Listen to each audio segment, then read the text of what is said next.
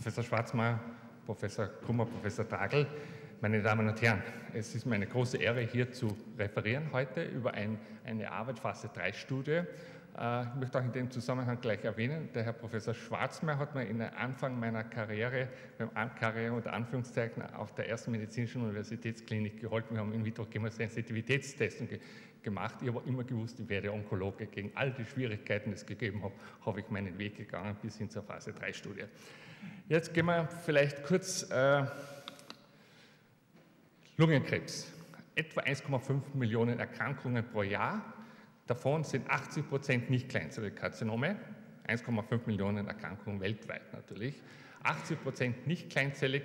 Von diesen 80 Prozent, das heißt ungefähr 1,2 Millionen weltweit, sind etwa 40 Prozent zum Zeitpunkt der Diagnosestelle metastasiert. Über den Daumen ungefähr 500.000 Menschen weltweit sind betroffen von der Erkrankung. Die Therapie erfolgt mit Chemotherapie. Wir haben Zweierkombinationen, platinhaltige Zweierkombinationen und äh, dadurch verlängere ich das Überleben und ich habe bessere Lebensqualität, indem ich weniger tumorassoziierte Symptome habe. Das heißt, ich, habe eine, ich lebe etwas länger, ich lebe auch besser. Es gibt jetzt zwei Strategien, wie ich die Therapie verbessern könnte. Auf der einen Seite könnte ich eine sogenannte maßgeschneiderte Chemotherapie machen, indem ich bestimmte Enzymmuster untersuche und je nach Enzymexpression die Chemotherapeutika wähle. Rein experimentell derzeit, kein Standard. Die zweite Strategie ist, dass ich die Chemotherapie mit sogenannten zielgerichteten Therapien kombiniere. Und was diese zielgerichteten Therapien betrifft, habe ich auch zwei Strategien. Hemmung von Wachstumsfaktorrezeptorsystemen, zum Beispiel EGF-Rezeptor. Und die zweite Strategie ist Hemmung der Gefäßbildung, also Angiogenese-Inhibition. Und dann gibt es natürlich Strategien, die beides kombinieren.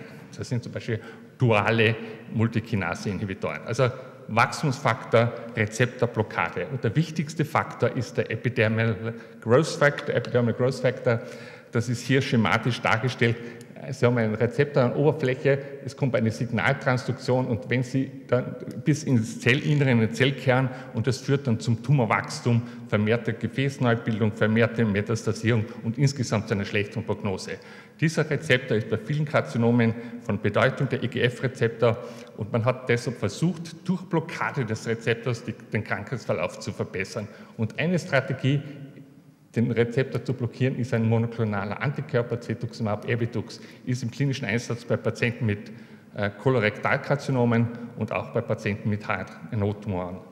Und deshalb hat man auch versucht, beim nicht kleinsten Bronchialkarzinom die Therapieergebnisse äh, zu verbessern, indem man Chemotherapie mit dem Antikörper kombiniert. Und das war eine Phase-3-Studie, eine weltweite Studie. Sponsor war die Firma Merck Serono. Und die Studie hat basiert auf einer Vorläuferstudie. Ich war in der Vorläuferstudie in der Planung involviert und war dann hier der Coordinating weltweite Investigator für diese Phase 3 Studie, die an, an mehr als 100 Zentren weltweit gelaufen ist. Und es war eine einfache Studie. In der Onkologie schöne, schöne Dinge sind einfach. Und die Studie war insofern einfach, wir haben ein metastasiertes Stadium, wir haben maligner Güsse hineingegeben, das ist jetzt nach neuer Klassifikation ohne das Stadium 4, also metastasiertes, nicht kleinstes Bronchialkarzinom. Und die Patienten mussten nur eine positive Zelle bezüglich des EGF-Rezeptors haben. Und, die, und, diese Patienten wurden dann randomisiert in Chemo, Cisplatin-Vino oder Chemo plus Cetuximab. Und Cetuximab wurde nach Ende der Chemotherapie äh, fortgeführt. Die Frage war simpel, kann ich das Überleben der Patienten durch Zugabe des Antikörpers zu einer Standardchemotherapie verlängern? Somit primärer Endpunkt war Gesamtüberleben. Ich gehe nicht auf die Details ein, das ist jetzt nicht interessant. Wir haben also mehr als 500 Patienten, also insgesamt 1125 Patienten gehabt, gut randomisiert in zwei Gruppen und die prognostischen Parameter der einzelnen Gruppen waren vergleichbar. Das heißt, wir haben zwei ausgeglichene äh, Therapiegruppen gehabt und die Frage, können wir das Überleben verlängern? Und die Antwort darauf ist ja. Und das ist hier in der Überlebenskurve gezeigt.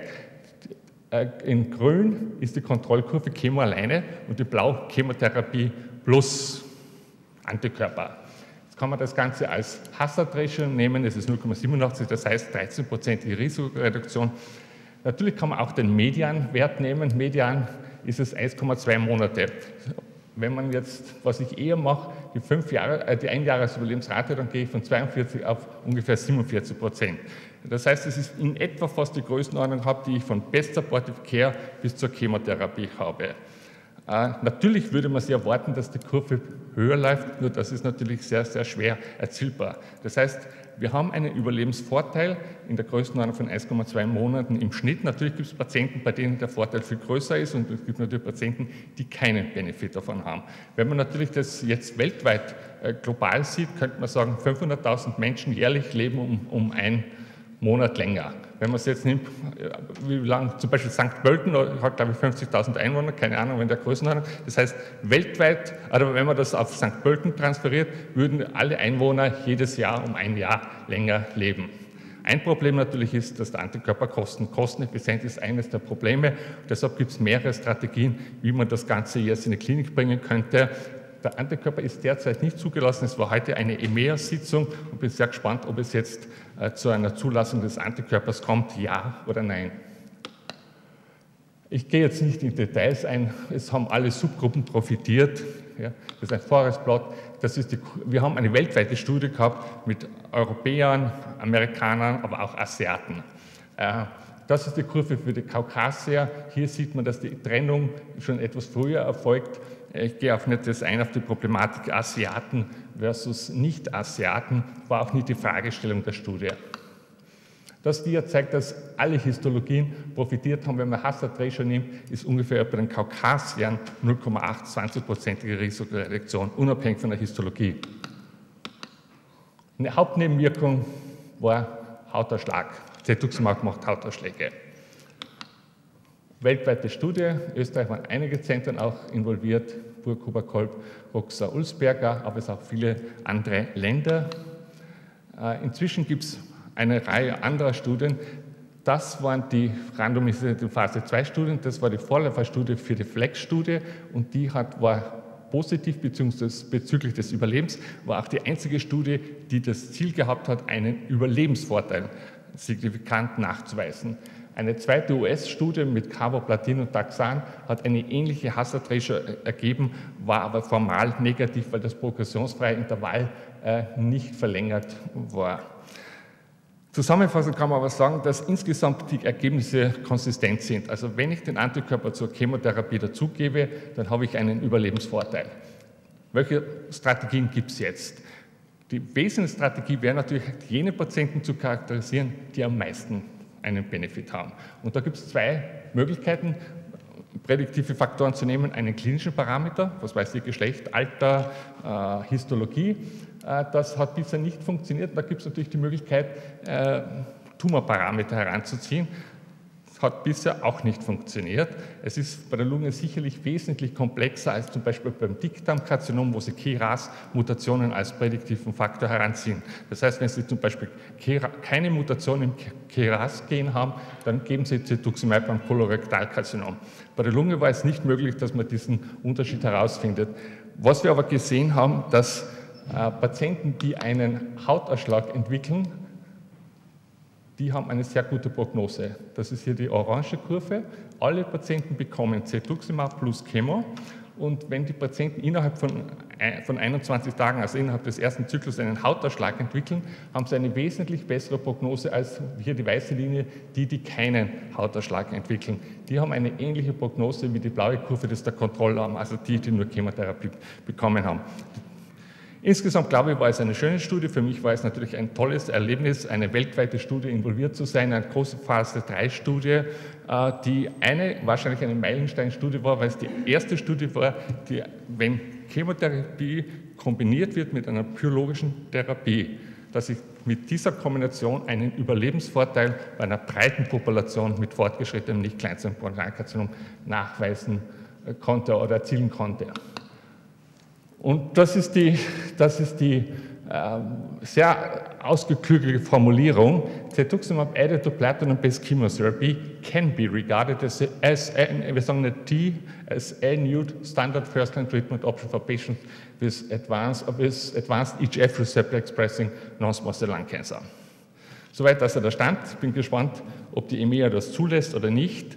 Äh, wenn sie es zulässt, glaube ich, ist ein Schritt vorwärts. Wie man das, die Kosten, das Problem der Kosten löst, weiß ich nicht. Ich weiß aber auch eines, dass es nicht so einfach ist, beim metastasierten nicht Kleinstsymptomkarzinom Substanzen zu finden, die ihnen die Überlebenszeit verlängern. Und für irgendwelche, danke Ihnen auf alle Fälle sehr für Ihre Aufmerksamkeit und jegliche Frage, die Sie stellen, würde ich mich freuen. Danke.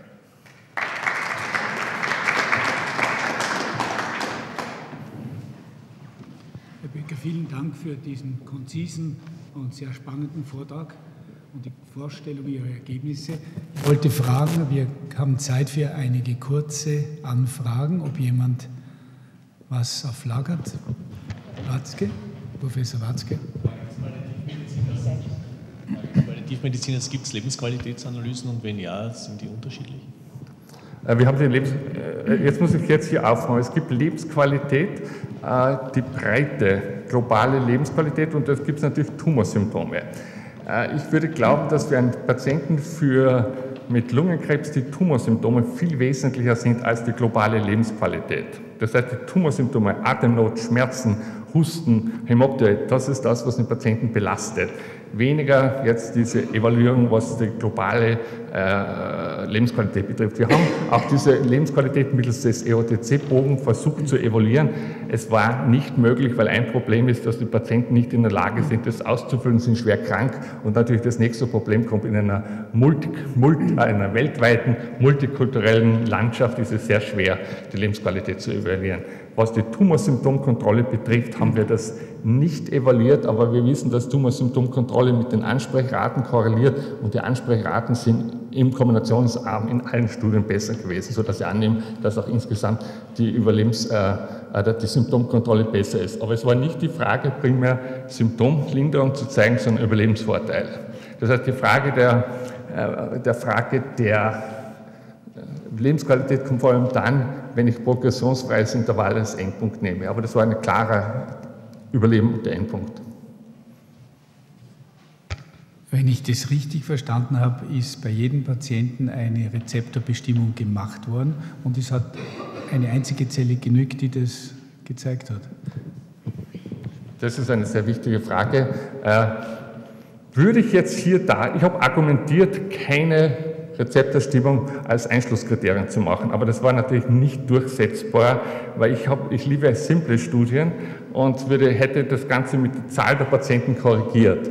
Es waren 85 Prozent der Patienten positiv und das hat man, diesen Bereich hat man gewusst, äh, dass er positiv ist von der Vorläuferstudie. Das heißt also, es sind nur 15 Prozent der Patienten nicht in Frage gekommen. Somit war wahrscheinlich eine positive Zelle auch in der Vorläuferstudie so ein gutes Maß. Aber es wäre natürlich nicht möglich gewesen, eine Studie durchzuführen, eine sogenannte Targeted-Studie durchzuführen, ohne das Targeting-Tumor nachzuweisen würde ich jetzt hier vor Experten sitzen, werde viel kritisiert auch zur Studie und würde sagen, weil, weil wir Immunhistochemie gemacht haben, werde ich natürlich kritisiert und das ist nicht ideal, stimme ich ja durchaus zu. Ich habe nicht gesagt, dass ich das machen soll, aber dann frage ich ihn sofort, dann schlagen Sie vor heute, was würden Sie machen? Dann sind Sie baff, wenn man auch heute nicht wissen würde, wie man selektioniert. Das ist eine offene Frage. Gibt es eine Korrelation zu den Rezeptoren am Tumorgewebe und der Hautreaktion? Das ist ja Epidermal Growth Factor. Ja, ja, das ist, man geht davon aus, dass, äh, dass es eine Korrelation gibt. Und man geht davon aus, dass diese Korrelation, dass Patienten mit Hauterschlag besser laufen, eben darauf zurückzuführen ist, dass sie in der Haut mehr Rezeptoren haben und im Tumor mehr Rezeptoren haben und dass die In-vivo-Testung äh, besser funktioniert als die Labortestung. Okay, also in Zukunft, wenn ich so einen problematischen Patienten habe, dann tue ich gar nicht die Rezeptoren bestimmen, die eh niemand macht, äh, sondern ich gebe das Präparat einmal und schaue, wie er reagiert. Und wenn er einen starken Hautausschlag zeigt, dann kann ich annehmen, er hat mehr Chance. Das ist genau die Frage. Ob man bestimmen wird, hängt von der Zulassung ab. Ich hoffe, dass heute war am Vormittag angeblich die Sitzung. Es wurde ursprünglich von der EMEA abgelehnt wegen zu wenig Benefit, zu viel Toxizität, wobei ich die Toxizität nicht verstehe. Ich verstehe, wenn man sagt, es war nicht kosteneffizient. Nur wenn man das Problem der Kosteneffizienz bringt, dann wird es sehr, sehr schwer, weil da kann ich in Lungenkrebs wahrscheinlich aufhören zu forschen. Also hat eine große Implikation, ob das jetzt zustimmen oder nicht. Das hat auch forschungsmäßige äh, äh, Folgen. Aber eine Strategie wäre, dass man Patienten alle behandelt und wenn er einen Hautausschlag entwickelt, fort, fortsetzt mit der Behandlung bei jenen, die keinen entwickeln, entwickeln möglicherweise die Therapie nicht durchführt.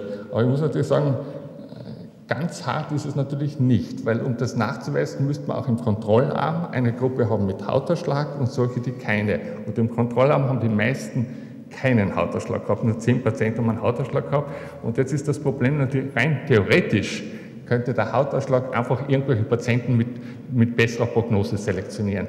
Nachdem aber in allen Studien Hautausschlag mit besseren Ansprechen und besserem Verlauf assoziiert ist, sowohl mit Antikörper als auch mit Tyrosinkinase-Inhibitor, glaube ich, dass es zumindest ein Teil prädiktiv ist und möglicherweise ein Teil prognostisch. Aber es kann auch sein, dass alles nur prädiktiv ist und somit wäre es eine gute Strategie. Die Strategie ist vor allem dann wichtig, wenn die Kosten zum Tragen kommen. Professor Kummer. Kannst du etwas dazu sagen, etwas, das alle Chemotherapien betrifft, äh, wie viele Patienten behandelt werden müssen, number to treat, dass man ein erkleckliches Maß an Überlebenszeit, also nicht vier bis sechs Monate, sondern zum Beispiel ein Jahr erreicht. Kann man aus einer Studie wie dieser sowas herausklügeln? Denn äh, das würde mich äh, persönlich sehr interessiert. Das können Sie ausrechnen. Sie können ausrechnen, wie viel Sie, das kannst du ausrechnen, ja. Aber ich, die Frage ist sehr, sehr gut. Ich muss gestehen, ich habe sie, die Number needed to trade habe ich jetzt nicht noch evaluiert. Aber man kann es natürlich ausrechnen. Man weiß, man hat einen, Benefit von einem Monat, ich will ein Jahr Benefit haben und wie viel muss ich behandeln, damit ich dann das, das habe. Ja, also das ist keine Frage, das kann ich berechnen. Aber das ist sicherlich nicht ein günstiger, günstiger Effekt jetzt. Ja. Äh, aber ich nehme nicht so sehr den Namen Niedertrade, sondern ich evaluiere mir, ich nehme auch nicht, ob ich ein Monat leben möchte. Ich habe das jetzt, ein, ich sage das ganz in einer banalen Vorstellung. Wir haben heute über Friedhöfe geredet. Ich bin ein Kärntner. Ich kann mir einfach nicht vorstellen, nicht in Kärnten begraben zu sein.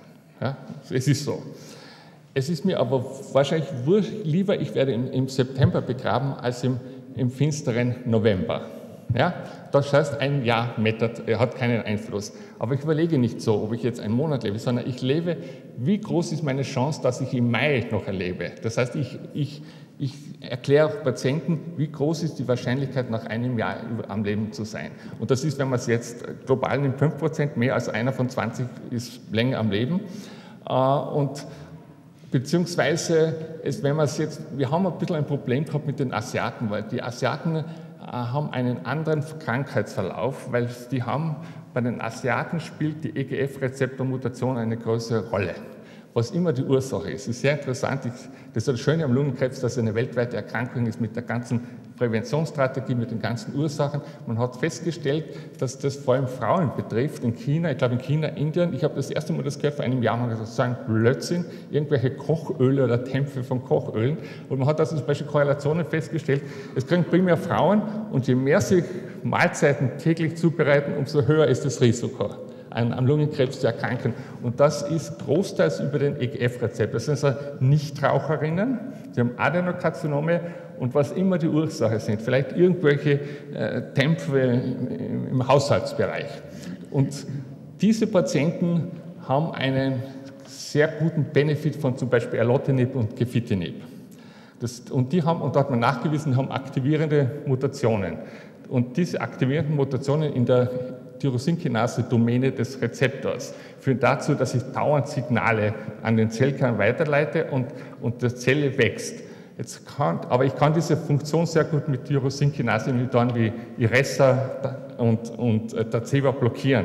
Und die haben dann eine sehr gute Prognose. Und die Asiaten haben tatsächlich hier eine wesentlich bessere Prognose gehabt. Wir haben 121 Asiaten, Asiaten jetzt nicht örtlich, sondern südasiatischer Herkunft gehabt und die haben eine wesentlich bessere Prognose gehabt. Äh, die Frage ist, ist es wahrscheinlich, weil es eine Selektion, vor allem im asiatischen Raum war, weil in der Zwischenzeit, wie wir geplant haben, haben wir das alles nicht gewusst. Aber in der Zwischenzeit ist aufgekommen, dass Asiaten einen anderen, oder dass es bei Asiaten Subgruppen gibt, die anders verlaufen, die vor allem vom EGF, oder die vor allem auf eine Mutation des Rezeptors zurückzuführen sein, sind, die aber sehr gut auf diese Tyrosinkinase-Inhibitoren ansprechen und dadurch eine sehr gute Prognose haben. Und das hat auch sehr stark die Kurve beeinflusst. Deshalb habe ich Ihnen die Kaukasier gezeigt, weil viele Studien bei Kaukasien gelaufen sind und nicht unbedingt weltweit mit allen möglichen Ethnizitäten. Aber ist keine Frage, Lungenkrebs ist eine äußerst tragische Erkrankung mit so viel Leid. Das ist also unvorstellbar, was es in Österreich für Leid, Patienten, aber auch im sozialen Umfeld, was ich erlebe, wo Kinder die Eltern verlieren durch Rauchen ja, und plötzlich alleine dastehen.